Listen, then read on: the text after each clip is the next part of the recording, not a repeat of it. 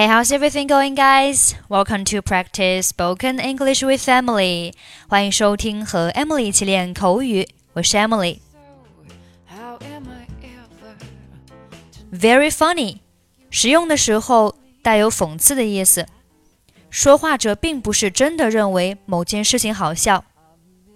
英文里有很多讽刺的用法，例如，你听到一个很蠢的想法时，你可以说 "What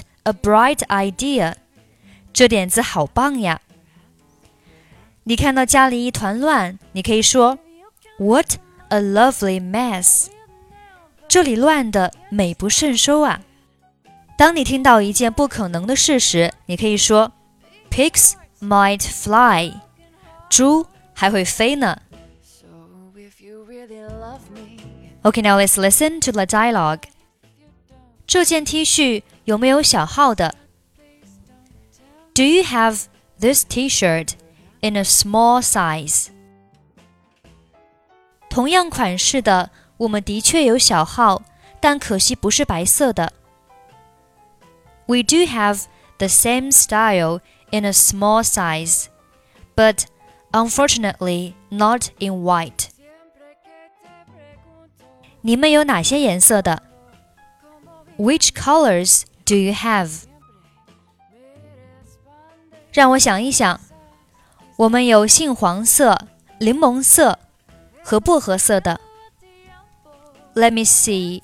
We have them in apricot, lemon, and mint. 我想穿那件 T 恤，并不想把它吃掉。I want to wear the T-shirt, not eat it. 哈哈，真好笑！时装品牌喜欢把服装描述的很有创意。这些 T 恤是橘色、黄色和绿色的。哈，very funny. Fashion labels like to describe garments creatively. The T-shirts are orange, yellow, and green. 我可以试穿那件香蕉色的 T 恤吗？谢谢。 Can I try on the banana T-shirt? Thanks. 如果你的意思是黄色的，那么就是柠檬色的。If you mean the yellow one, then that's the lemon color. 我知道，我只是在装傻。I know. I was just being silly. 我这就带你到试衣间，这边请。I'll show you to a fitting room. Right this way. 我可以试穿这三种颜色吗？Can I try on all three colors?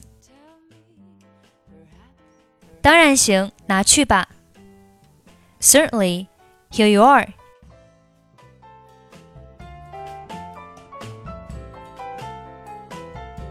Do you have this t shirt in a small size?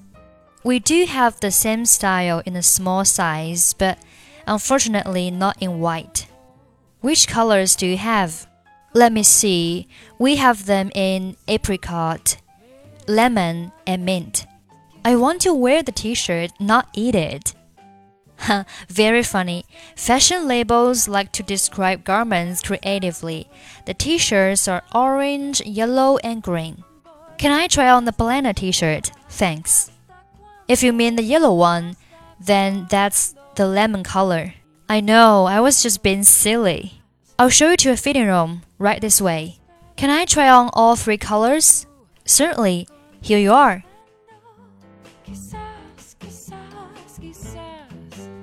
ok that's pretty much for today 关注微信公众号或者抖音搜索英语主播 emily 可以获取本期节目的跟读版本以及单词发音视频 i'm emily i'll see you next time bye bye